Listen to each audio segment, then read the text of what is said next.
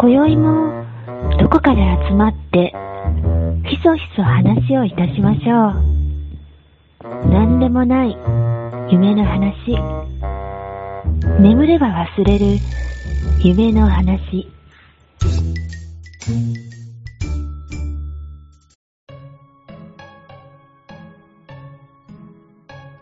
あの、まあ、仕事絡みでね、はい。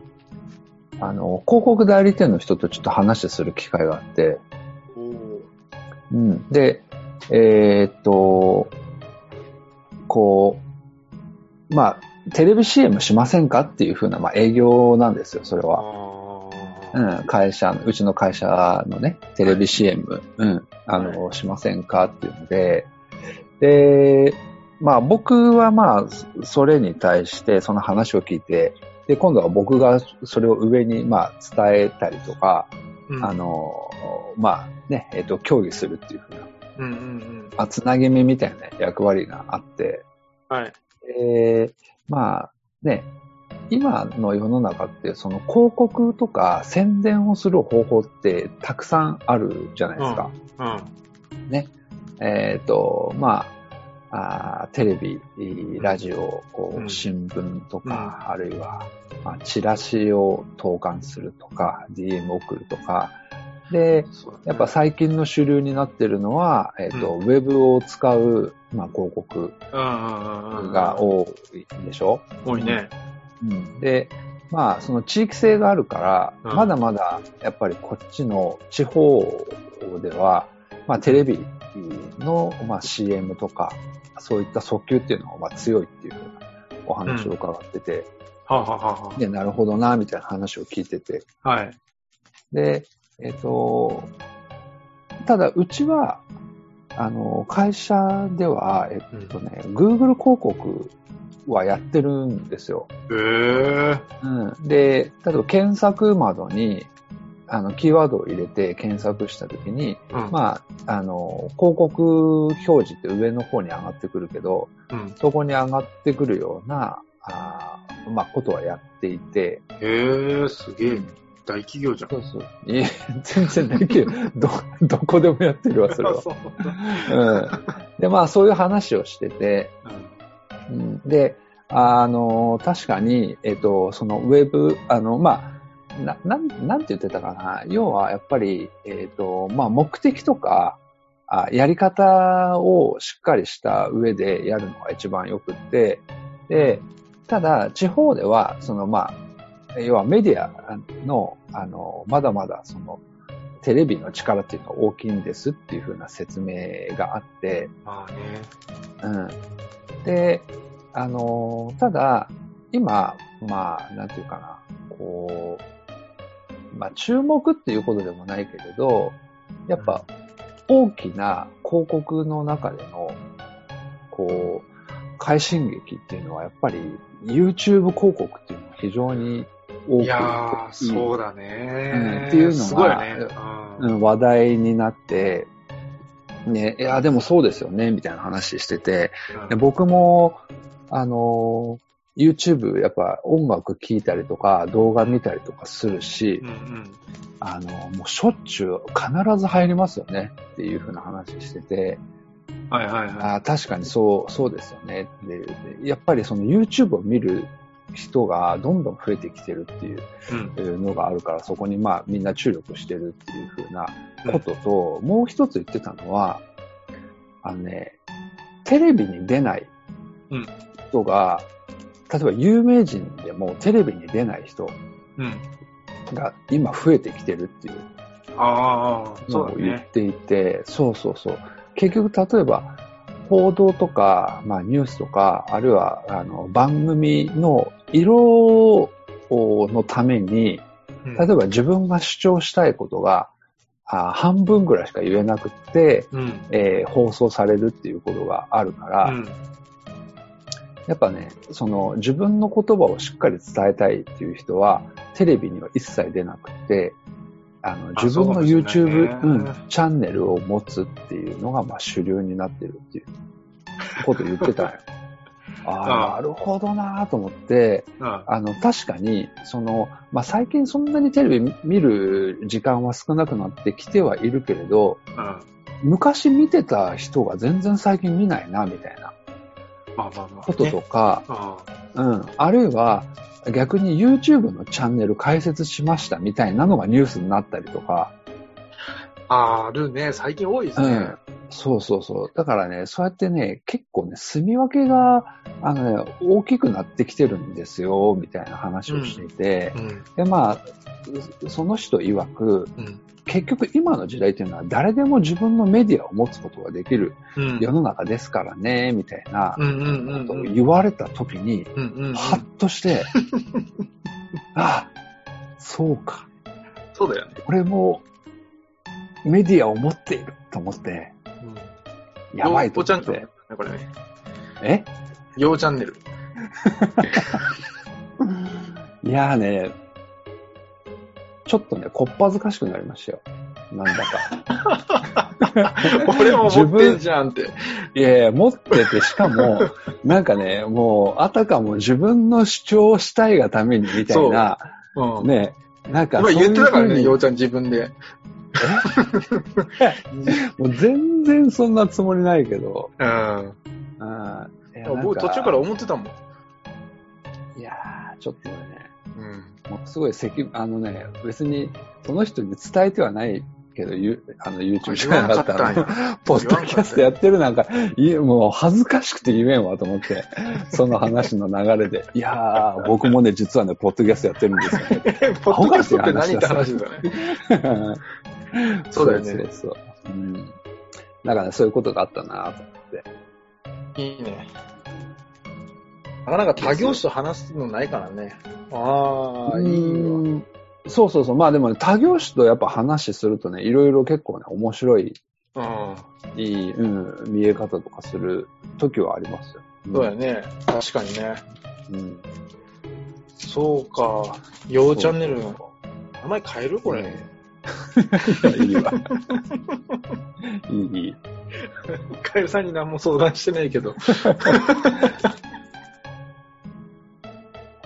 うん。そうね。あとはね、はい。あのね、うん。いいですか？いいですよ。う んえっとね、あの、僕、あの、中学の時野球部だったんですよ。うん。で、野球部だったの？野球部ね。ええうん、そうそうそう。あ、見えない。うん、野球部っぽくないですね。ね、前ね、何回か言ったことある かなと思う。まあ僕もね、そんなに定かじゃないけど、まあまはいあ、あのね、確かに、中学の時や野球部だったんですよ。はいはいはい。で、その野球部がね、もう、めっちゃくちゃ厳しいんよ。ええじゃあ強かったんや。えっ、と、まあまあまあ、そこそこ強くって、えーただまあ、大した成績は残してはないんだけど、あのね、休みがね、えっ、とね、4日か5日ぐらいしかないんよ。年間で。年間で？年間うん。ああ、それは少ないね。要はね、お盆と正月だけなのよ、休みっすて。ごい、すごいスパルタだね。うん、そう。なのよ、そうなのよ。うん。で、でも僕はね、そなんていうの、その、その部活動みたいな経験も、それが初めてだったから、うん。あ、スポーツ少年団とかは、そうそうそうそう、入ってなくてて、うん中学の時にそういう風な、なんかね、スポーツをするコミュニティに入ったのって初めてだったから、これだときついかもしれないね。それで、むしろそれが当たり前の世の中だと思ってたから、だ なるほど。えーしんどいとは思ってはいたけれど、いや、うんうん。みんなそうなんだろうと思っうんうんてたから、うん。でもね、よくよく聞いたら別に全然そんなこともないし、ないない。逆に部活行ってない人とかもいたしね、所属はしてるけど行ってないみたいな人もいたから、ああ、幽霊部員ね。そうそうそう、他の、他の部活のところでねう。んうんうん。でね、うちんとかね、やっぱそういうのが許されないような環境へだったし、え。辞めるか来るかどっちかみたいな。うん。で、まあ結局僕はでも一応ね、3年間は続けて、うん。うん。で、まあ卒業したんですけど、うん。あのね、なんていうの、その、その時の野球部がしんどすぎて、うん。あの、高校入った時にもう、あんな辛いのは嫌やと思って、うん。一切部活は入らなかったんですよ。極端だね。そうそうそう。で、もうずっと遊びほうけて、ああ。まあ3高校はそれでまかり通ったんですね。高校はね、そうそうそう。あのね、なんかね、ちょっとね、あの、陸上部とかに入りませんかとかっていう風なので、うん、うん。勧誘はされたんですけど、うん。いやあああいうしんどい3年間は嫌だと思って、もう断固お断りして、ね、すごいね。もうゲーセン行きまくってたっていう話ああ、なんですゲーけど。センか。すごいな。そうそう。ずっとゲーセンだ。3年間ゲーセン通ってた。うん。でね、その野球部の時にもう一つ嫌だったのが、うん。あのーこれは、えっとね、学童とかでもそうだし、うん。あのね、まあ、小さくなればなるほどそれが極端になってくるんだけど、うん。えっと、例えばね、相手に対するヤジとか、ああ。ものすごい汚い言葉を使うんですよ。でそれがね、ち、あの、子供、あの、要はやってるプレイヤーが、子供であればあるほど、うんその罵声っていうのがうん汚くなる。へえ。でなんで汚くなるかっていうと、うん。親が言うんよ、それを。ああ、親が教えんだね。そういうそうそうそう。う。親が、要は子供に頑張ってほしいっていう思いはわかるけれど、うん。その、要は敵対する相手に対ししての、まあ、まあ、誹謗中傷でもないんだけど。あ、親が言うの？親が言う。親が言ってんの？親が言うよ。要は、えーあの、送迎とか応援とかに来てる親が、ええそうなの？そうそう。で、で、それを見て子供もそれを、そういうふうな発言をしてる。でね、僕はね、もうそれがね、すっごい嫌でね、中学の時も嫌だったし、で、たまになんかね、そういうのを、例えば近くのグラウンドでそういった、あの、少年、えっ、と、で、野球クラブみたいなのが試合してて、小学生とかね。で、やっぱ、小学生がやってると絶対親がいるやん。必ず。いるいる。ね。で、そうすると親がね、やっぱ声援を送るんですよ。で、うん。それがなんか頑張れみたいな声援ならいいけど、あの、殺せ殺せとか、あの、させさせみたいなことを、もうさ平気で言ってくるし、けどさ。そうそうそう。殺せ殺せみたいな。殺せはおかしいやろ。いやでもね、野球の用語であるやん、そういうの。いやまあ、ありますけど、あ殺せっておかしいよね。それだからね、もう本当に嫌やなと。で、なんかね、あの雰囲気とかもすっごい嫌で、ああ、すごいなそうそうそれがね、なんかね、要はね、高校に行った時に野球、あ部活に入らない、うん。まあもう一つの理由は、まあ、まあそういう風な形で、あの、すごいあ勝ち負けを、あのーこう、決めることに対しての、ーうん。なん、なんていうの、こう、汚い心が、ものすごい表に出てくるな、みたいなのを感じて、ね。だからなんかそうやって、なんていうの、勝ち負けを決めることが、もう果たしていいのかなっていうのを思いながら、まあずっと、こう、い今に至るまでね、まあ来てたんですよ。うん。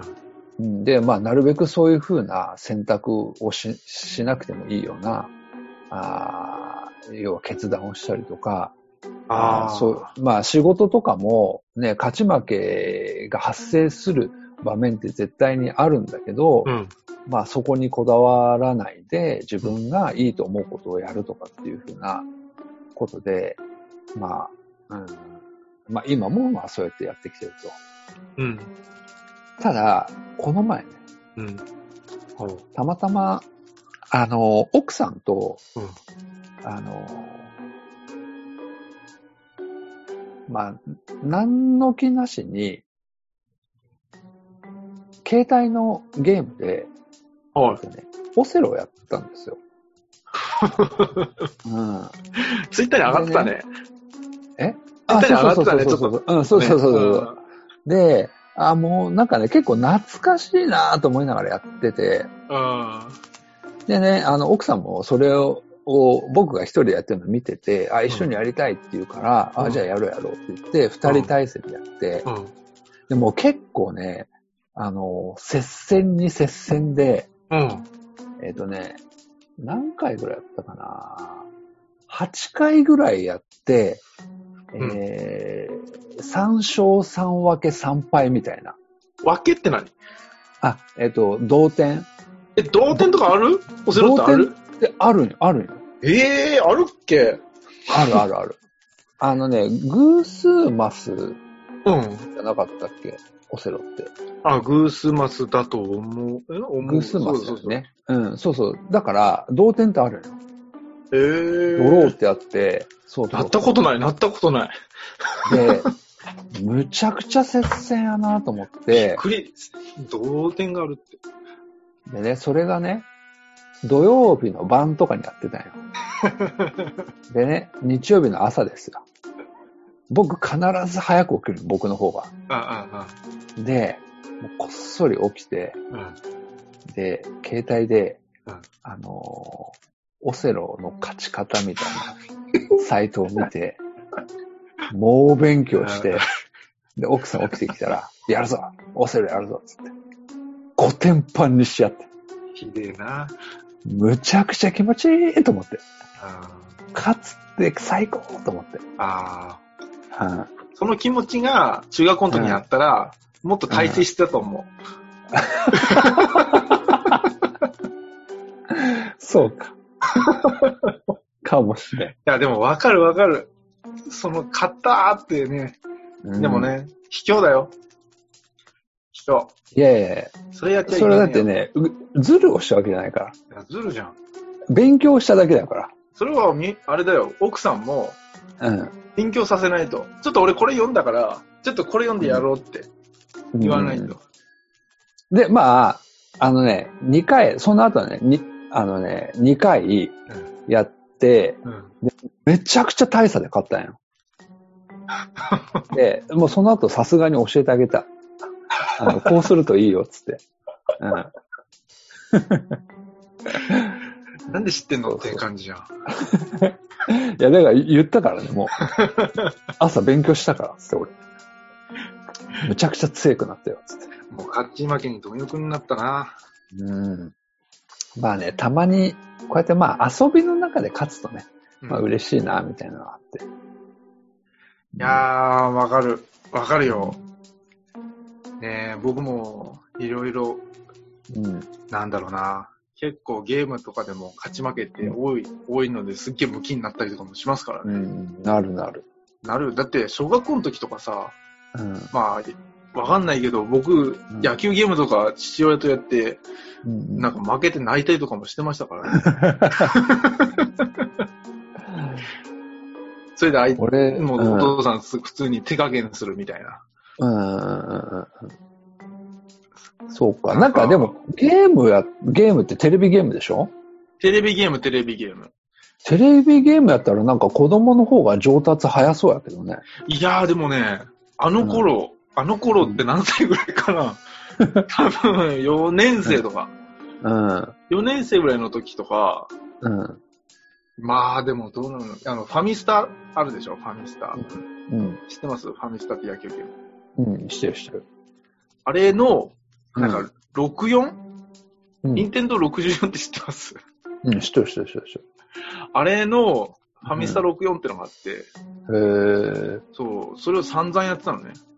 ああ、そうなんや。散々やってた。でももう最終的にはもう僕がもうすごく泣くもんだから負けるから。うん。え、4年生で泣くん？4年生だったかなまあなんせね、負けず嫌いだったんだよ、その頃は。ああ、そうなんや。4年生って10歳？10歳ぐらい。そこそこ大きいよ。な。なあ、おぼこかったんですよ。僕、ほんとガキ臭くて、そうなんや。もう純粋な子供だったんですよ。絵に描いたようあー純粋な。だね。もうただただ勝ちたいみたいな。うん。そういう感じで。なるほど。あえーなんかそういう思い出はあるなうんうんゲームの勝ち負けぐらいですね。僕も確かにその部活とか、うん。部活とかは本当に僕も、本当にその、ようちゃんと一緒で勝ち負けに対する執着があんましなくて、うんうんそこだよね。やっぱ、うんうんスポーツで対戦する人は、勝ち負けにすごく執着できる人じゃないと。まあね。うんうん。そうか。そこがなんかボンプになってしまった。二弁か。なるほど。ななるほどな僕もそうだね。一緒だわ。うんうん僕も剣道部で言ったけど、うん。うん、やっぱその勝ち負けって本当に、うんうん。ねえ、まあ、マジ好きな部分じゃなかったんで、僕もね、幼稚園と本当一緒で。まあ、ヤジとかはなかったけどね。うんうんうんわかるなーっていう話でしたね。うん。なるほど。うんわかるわ。なんかね、まあ、これね、ちょっとね、勝ち負けと多少、まあ、関係があるかどうかっていうところはあるけど、うん。あのー、菅野さん今試験勉強してるでしょ？あ、はいはいはいはいはい。ね。で、あの、実は僕も、えっとね、昨日、あのー検定の試験を受けたんですよ。あ、そうなんですか？そうそうそうそう。うん。で、で、あのーまあ、結果はちょっとまだわかんないんですけど、うん。まあ、多分大丈夫かなっていう感じの感触なんですお手応えがね。うん、そうそうそう。で、ただ、これをね、その試験を受けるまでに、うん。すっごい悩んだことがあって、勉強ってどうやってしたらいいんやと思って。ういうこと？え、いや、逆にどうやって勉強するの？ね、どうやって勉強？って。え勉、じゃあ、じゃあさ、カノンさんは勉強って何をする？えー、だってし、それは、のさあ、今から勉強するぞってなった時に、な、何の勉強をする？何の勉強？のうん。それは、やっぱその資格に合わせた勉強ですよね。どう、どう、どう？ちょっと、どんな勉強？な、何を聞きたいのかがわかんないよ。いや、だからね、僕が言いたいのは、うん。いや、こういう人がいっぱいいるよってことなの。こういう人？いるかね？あのね、例えばね、あのーまあ、僕学生じゃないけど、うん。あのね、学生で、例えばまあね、あまあ、頭が悪いって言ったらちょっと言葉が、言葉に語弊があるけど、うん。あのー試験でいい点数が取れない子とかって、うん。うん。勉強ができないんじゃなくて、勉強の仕方がわからないらしい。まあ、よく言いますよね、それはね。うん。多くの子供うん。うん。がね。で僕もそうやったんよ、実際に。うん。うん。うん。勉強しているし、うん。えっと、なんていうのあ試験勉強、試験前には勉強する体制も整えるし、机の前にも座るけど、あ。うん。どうやって勉強するみたいな。ああ、そういうことね。そういうこと、そういうこと。な、何からどうしてば、していけばいいみたいうーん、でも、まあ僕の場合はすごく明確な部分があるので、な。うん。あれなんですけど、うん。あの、どう、なんだろうね。勉強の仕方って本当人それぞれだからね。うんうんうん。すっげえ書いた方が覚える人もいるでしょだって。そう、結局、いや、そこないの。そこ、要はね、じゃあ、覚えることが勉強なのかっていうことなのよ。うーん、でも、とりあえず、やっぱ、まあ今のね、学校とか行くと、うん。なぜ復習をしろと。予習復習をすると、こう、何回もすると、うん。脳に残るからっていう言い方なんですよね。その脳みそがもういらない情報を捨てていく、そのいらない情報じゃなくなっていくってことなんですよ。何遍もやると。何遍も何遍も繰り返しやると。結局は覚えるっていうことなんになってるんですよね、今、勉強って。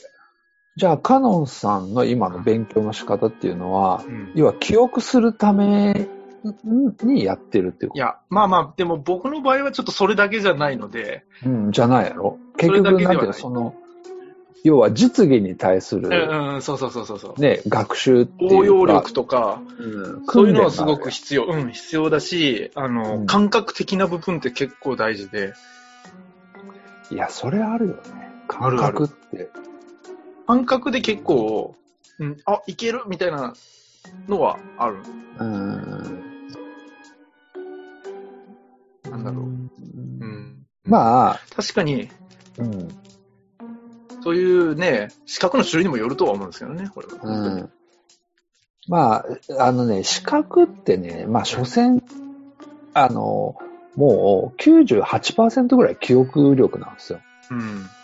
うん、結局覚えて、例えば穴埋めに対して正しい答えを入れるとか、選択肢に対してどれが正当かとかみたいなのを、うんまあ、要は記憶の中でね、合致させていくっていう、まあそうだよね。まあことはことなんですけど、うん。うーん、なんかね、こう勉強しながらね、どう、どうやって勉強していけばいいのかとか、例えばどうすることでうん。覚えていくのかみたいなのが、やっぱね、そのやってる当初はわからなかったね、ずっと。うん。うん、で、うん、まあ、最後の方には、あ、こういうことかなっていうんで、型、形みたいなのができてきたけど、はいはいはいはい。うん。あの、まあ、僕の場合は、そのテキストと、あと過去問があって、うん。で、それをまあ繰り返すんですよ。うんうんうん。往復して、はい。テキスト読んで過去問やって、テキスト読んで過去問やって。はいはいはい。で、まあ、それをすると、やっぱ覚えていくのね。うん的に。うん。ただ、それがいいか悪いかみたいなところもあって、うん。あのね、僕がやった過去問っていうのが2015年の過去問なんですよ。うん。で、実は僕多分ね、2016年ぐらいに一回その、まあ、し資格を取ろうと思って、そのテキストを買ったんやけど、はい。あとまあいろいろあって、あのーまあテストを受けずに、あ の落ちそうだ2ったから年ぐらい、うん、え？落ちそうだったから。そんなんじゃないけど、まあなんかわからんけど、あの、まあ、あの、忙しくて、受験できんくて、うん。で、まあ、ふって思い出して、あ、うん。そういえば、あの、検定受け受けようと思ってたやった、みたいな感じで、えっ、と、まあ、2年、3年越しぐらいに受受けたうんんだけど、やっぱね、問題の出方とかが全然違うのよ。あ、じゃあ何？もう、ようちゃんは、その、2015年の過去問一本で行ったってこと？いや、もちろん一本で行った。もちろん一本で行ったっていうよりも、それが2015年の過去問っていうのを全然意識してやってなかったからね。それが全てだと思ってやったんだ。あ、それが全てだね。で、ホームページ見たら1年ごとに過去問が出てるって話やから、それは出てるだろびっくりしたと思って、そういうことか、みたいな。すげえな。本当に、本当に学習しないといけないのはここやった、みたいな。うん感じででも、それでも手応えあったんでしょ？まあね、あのね、だからね、過去問は答えられるんやけど、過去問は覚えちゃいかいかんなと思って。あ、そう、そうなんですよね、結局。テキストを結局そうなんですよ覚えてうん、過去問を答えるっていうふうにしないと、そうなんですよねないよね。過去問を覚えていくと。そのなんか知識の裏付けがないと厳しいんですよね、そういうの。そうそうそう。あとはね、一応今やってる仕事に関連する内容だったから、あははだそういう面で言うと、ちょっと救われてる部分があって。うんはああ。だからちょっと実実際の仕事の現場のことを想像すると、そうそうそうそう。できるみたいなのは、ああ、わかるわ。うん。結構それあったな。3割ぐらいそれで助けられてるかもしれんな。うん、なあ。まあ大丈夫ですね。まあまあまあ。いや、わかんないよ。実は落ちてる可能性もあって。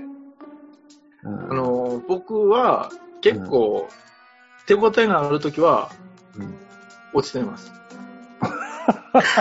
そうなん。マジで？いや、ちょっと待って。落ちてない時はどうなん手応えない？落ちてないときは、うん、そうそうそうあんまし、あれこんな点数あるたん、あったんだ。だから結局、えーなんだろう。あのー分かってない部分もあったんでしょうね。あー、でもさ、手応えあって受かりたいやそれはもちろん。ん。でしょ？だってまぐれになるやん。手応えないのに受かったら。手応えないのに受かる。でもね、なんか、その、すごくこれは自信があるっていう選択肢って、うん。まあ、あの、学科とかって選択やったのでね、僕のうん場合は。なんかね、その、すごく文章的にややこしい言い方をしてたりとかして、ああ、はいはい。言い回しってこれでいいよねって、確信めいた感じでちょっとやりにくい部分があったので、そういうのでちょっと半々みたいなところがあって、ああ、なるほどね。それでちょっと自信がない部分はあって、うん。ああ、でも、それはわかるな、なんとなく。うんそれでちょっと自信がないというか、うんでもまあ多少ね、まぐれって部分もありますしね。まぐれでも何でも受かりますから、僕は。うん。うん。なるほど。そっか、そっか。てか、あの、なんだろう。始まってたんだなって僕感じだったんですよ、今回。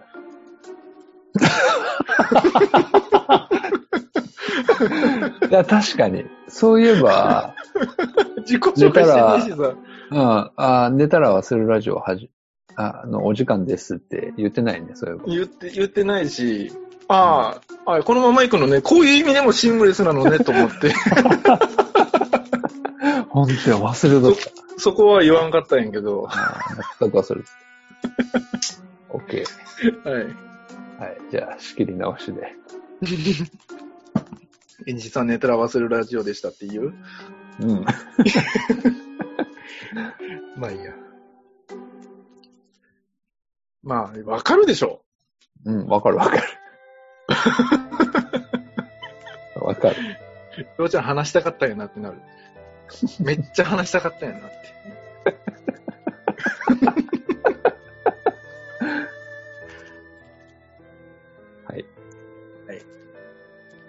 えーっと、では、エンディングですね。はい。エンディング、エンディングっていうことで、あの、お便りいただいてまして、はい。まあ、あの、この方すぐ、初めてで、初めての方ですね。うん。えっと、マジンさんから、はい。マジンさんからいただいております。はい。えー、はじめまして、いつも楽しく聞かせていただいてます。今までひっそりサイレントリスターでごめんなさいってことで、はい。ね、本当お便りまたお願いしますね。えっと、食事マナーについての話なのですが、えー自信としては、自信、自分のことね。うんうん。自信としてはあまり高級レストランのようなとこには行かないですし、箸の上げ下げにはそもそも興味がない感じなのですが、うんうん。咀嚼音、あの、くちゃくちゃとかね、など一緒に食べている方が不快になるような類のものは気をつけたいなとは思っています。うん。最近聞いて、へーと思ったのは、外国の方は口の中で味を混ぜる行為は下品で気持ち悪いからやめてほしいと思っているそうです。うん。口内調味と呼ばれていて、日本では昔から普通に行われているものなのですが、ご飯と味噌汁や学校給食で三角食べを強いられた自分にとっては何とも複雑な感じです。うん。カレーも最初にぐちゃぐちゃにかき混ぜないとマナー違反なのかな？とか、矛と盾が頭の中で激しいバトルを繰り広げています。そういえば昔から麺類をずるずる音を立てるのは外国では NG みたいな話はあったなと思い出しました。うん。昨今、外国の方が普通に街中にいる風景になっているので、昔はなんとなくで済まされていたことが思わぬトラブルになることもあるかもしれませんね。取り留めのない感じで申し訳ないですが、校内調味についてお話しいただければと思います。それでは、といただきました。ありがとうございますごく甘噛みな感じでしたが、なんとか読まさせていただきました。はい。ありがとうございます。はい。校内調味ね。うん。校内調味、ね、確かに日本人の感覚はもう普通ですよね。当たり前のように校内調味ね、なんか、それが正しいみたいなうん。感じで、うん、だよね。もうんう、この、うん、お便り読ませてもらっても、うん、やっぱ校内町民正しいと思ってるけどね。うん、うん、もう、海外の人、ね。うん。あれでしょ、パスタとかは、すすらないもんね。うーん。なんかね、まあその話僕もしようと思ってて、うん。昔見た映画で、あのね、伊丹十三の作品でね、うん。えっとね、ちょっとね、タイトルがちょっとわからなくて、マルサの女か、うん。うーん、揚げパン、揚げパンじゃないかな、マルサかな、まあわかんないんだけど、はい。えっとね、80年代とか、まあ、その多分そのぐらいの映画なんだと思うんだけど、はいはいはい。えっとね、まあその時ってさ、結構、えー、まあバブリーな時代で、うん。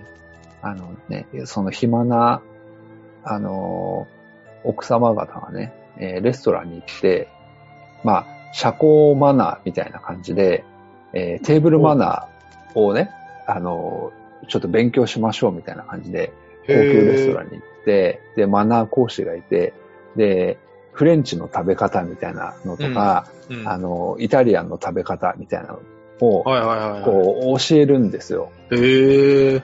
で、えっ、とね、こう、スープは、あー手前からスプーンを入れて、えー、すくって、えー音を立てずに飲むんですよ、みたいな、そういうシーンがあったりとか、うん。で、パスタは、えっ、と、フォークをくるくる巻いて、えっ、と、うん。スプーンで揚げて、うん。口の中にそっと入れるんでずるずる、えーラーメンを食べるのに音を立ててはいけませんっていううん。シーンがあった直後に、うん。あの、そのレストランの一角に、あの外人がいて、はいはい。めっちゃずるずる言いながらスパゲティ食べてるっていうシーンがあって。でなんかね、結構、なんていうの、まあそれがね、風刺を効かしてるのかどうかはわからないけれど、あだから実際はでもね、なんか外国の人でも、ね、ずるずるしてる人もいるかもしれないし、あー、そうか。だから、あれかな。あの、私、イタリア人ですから、みたいな、その、何？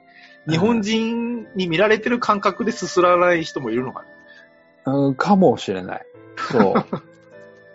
とか、その一概にね、その三角食べとか、校内調味に対して、うん。なんかね、嫌だと思ってる人の方が、俺は少ない気はするけどなと思うけど。まあ、そうだし、基本的にほら、くちゃくちゃとかさ、うん。あの、しちゃダメだって、うんうんうん。口輪を開けて食べちゃダメだとか、うんうんそういう教育受けたので、うん。うん。その、やっぱこの、音はやっぱ出さない。音って出ますかって。いやー、でもね、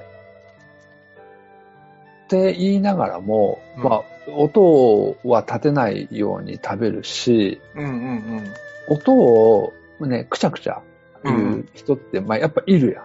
いますねいます、いますよ。でもね、その音を聞くと、もうね、ちょっと半減するよね。その食欲が半減するっていうか、ちょっとね、気持ち悪いとかとも思ってしまうから、なんとなくまあまあまあまあまそうそうそう、その、お便りの意見もわからなくもないんやけあ。ど、なんかね、みんながみんなでもそうでもないでしょみたいなことは、やっぱりうん、うんまあそうだよね。部分があっうんて、うん。まあだから、ちょっと意識的に、うん。ちょっと、あのーね、いろんな人がいるから、うん。ちょっと気をつけた方がいい世の中なのかな、みたいなことですよね。うん。多少は。でいやーなんかね、でもね、わかんないけど、そのね、校内調味に対するアンチの人の意見がね、ああったときに、うん。例えばね、あのーこのお便り読んだ後に、あとうん直後に、うん。校内調味についてちょっとネットで調べたんよ。うんうんうんうん。で、そう、それでね、書いてあるのが、うん。いやいやいや、何をおっしゃいますと。うん校内調味はこんなにいいんですよっていう風なんで、うん。逆にそれをアンチに発発言する人とかがいて、ああ。あバーカ言っちゃいけないよと。口内調味ってこんなにいいんですよ、つって。あの、体にもいいし、みたいなことで、あの、要は口内調味をバカにするあんたがバカなんですよ、みたいな、なんかねアンチにアンチをかぶせてきたのそうねそう。そう。そう、なんかね、それもなんか違うなっていうのがあって、えーあのーいや、口内調味はこんないいものあるっていうところまではいいかもしれないけど、うん。やっぱじゃあ、口内調味じゃないあなたたちは、あの、こういったことができてないんですよとか、こういういい利点を持ち合わせてないんですよ、みたいな意見が、うん。あーなんかちょっとなんか寒いな、みたいな感じがあって、え、だってさ、うん。えみんな口内調味でしょ？日本人って。いや、そう、だから、要はね、外国の人が口内調味は、要はあんまり良くないっていうか、良くないとは言わないけど、そういう文化じゃないやん。口内調味じゃそうなない文化。んどうやって食べてるのかなと思うけどね。そうそう。だから俺は思ったのは、いや、そんなこと言うけど、実際口内調味やろって思うよ。うん。絶対口内調味だよね。要は、日本人っていうのは、全部飲み込む前に次から次へと入れる。入れる、入れる、入れる。それの一番最たるものがご飯なんですよ。そうそうそう、そうだよ。そう。で、なんでじゃあご飯はそうかって言ったら、ご飯自体に味がないから。うん、そう。まあ、うんああるっちゃあるけどね。あるっちゃあるけどそうそうそう。あるっちゃあるし、いけるっちゃいけるんやけど、でも、ご飯とおかずが美味しくなるのは、ご飯がほとんど味がないからお美味しそうさを、だよねうん、とかいいけるっていうのがあって、うんけど、なんていうの？それと、じゃあ他の文化が良くないよっていう言い回しは全然違う気がする。まあね、根本として主食ちゃうもんね。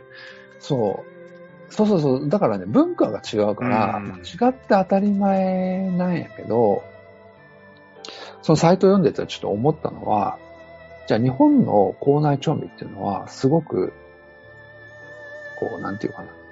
メリットの部分がいっぱいあると書いてある。うん。で、確かに、あのいや、確かにそうやなと思うの。その内容を読んでてね。うん。あの、体にもいいし、バランスよく食べれるし、はいっていうね。はいはい。でえーじゃあ、逆に、うん例えばフランス料理とかイタリアンとか、うん。あるいは中華とかが、うんうんうんじゃあ良くないかって言ったら別に全然そんなこともないし、でむしろ例えばね、フランス料理とかってコースで出てくるやん。うん。で、じゃあ、なんでコースで出てくるかっていう理由とかがある？うーん、僕みたいな大ぐらいだと、うん。ちょっとずつ食べさせて腹膨らかすのかなっていう。あ、でもね、それもあるよ。あのね、時間をかけるほど、あの、うん少量でお腹はいっぱいになる。そうなんですよね。うん。あとはね、順番がかんあの大事らしくって。うん。要はね、前菜とか野菜からまあ必ず出てくるんですよ。コース。大体。そうだね。で、それはなんでかっていうと、あの、肉を最初に食うよりも、野菜を最初に食べた方が、うん。えっ、とね、消化を助けるらしくて、うん、そうだね。で、だからね、そういう、多分フランス料理にはフランス料理のね、うん。あのーまあ、言われっていうか意味合いがあるうん。し、日本の食べ方には日本の食べ方の意味合いとか文化とか、その風習とか習慣みたいなのがあるから、うん。どっちが良くてどっちが良くないとかっていうことではない気がするな。ということを、まあ僕は思っていると。うん。そうだね。うん。うん。そうだよね。もうあんまし気にしなくてもいいけどな。うんまあでも全然気にする必要はないと思う。うん。全然外人さん、外国人の方いても、めっちゃすするしね。うん。いやもう教えてあげればいい。うん。日本にいる外人にはもう教えるべきやね。もういや、口内調味がうまいよつって。うんうんうん。うん。このおかずの味が続く間にどんだけご飯が食べれるかだよ、みたいなね。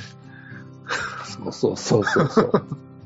むちゃくちゃね、あのもうご飯、ご飯何倍もいけるぜってそう。言ってあげたらいいよ。本当に。もう言いたいよね。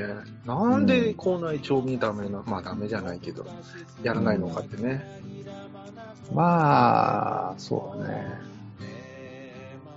うん。うん。そうか、でもね、う俺でもね、まあ、は、はっきり言って、このお便り来るまで校内調味っていう意識はなかったけどね。もうだってそうだよ。当たり前だったから。まあまあまあ、そうそう、当たり前すぎて、あ、うん。そういう風な言い方があるんだなと思って。びっくりしちゃう今僕すっげえ校内調味って言ってますけどね。うん僕も本当にこのお便りで初めて知りましたからね、校内調味。うんそうそうそう。へえー、みたいな感じで。あ、確かに校内調味だわ、と思って。そう、そういう言い方するんやな、うん。いいね。うん。マジンさんのおかげで分かりました。勉強になりましたね。めっちゃ勉強になった。うん。うんまたね、引き続き僕らにためになるお便りをよろしくお願いします。はい。お願いします。これぐらいですか？はい。いいじゃない。また、今回もカエルさんはお休みっていうことで、はい。次回は来てくれますかね？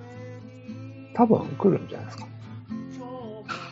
う ん来てくれるでしょう。うん。はい。まあ、そんなところで、またはい、次回ですね。はい。はい。では、また次回もお楽しみに。はい。おやすみなさーい。おやすみなさーい。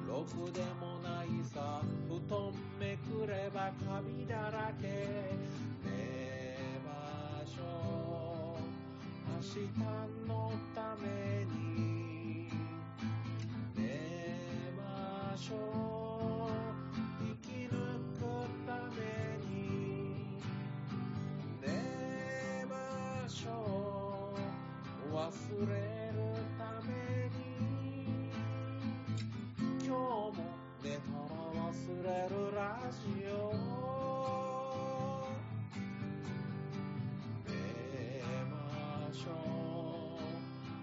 Africa.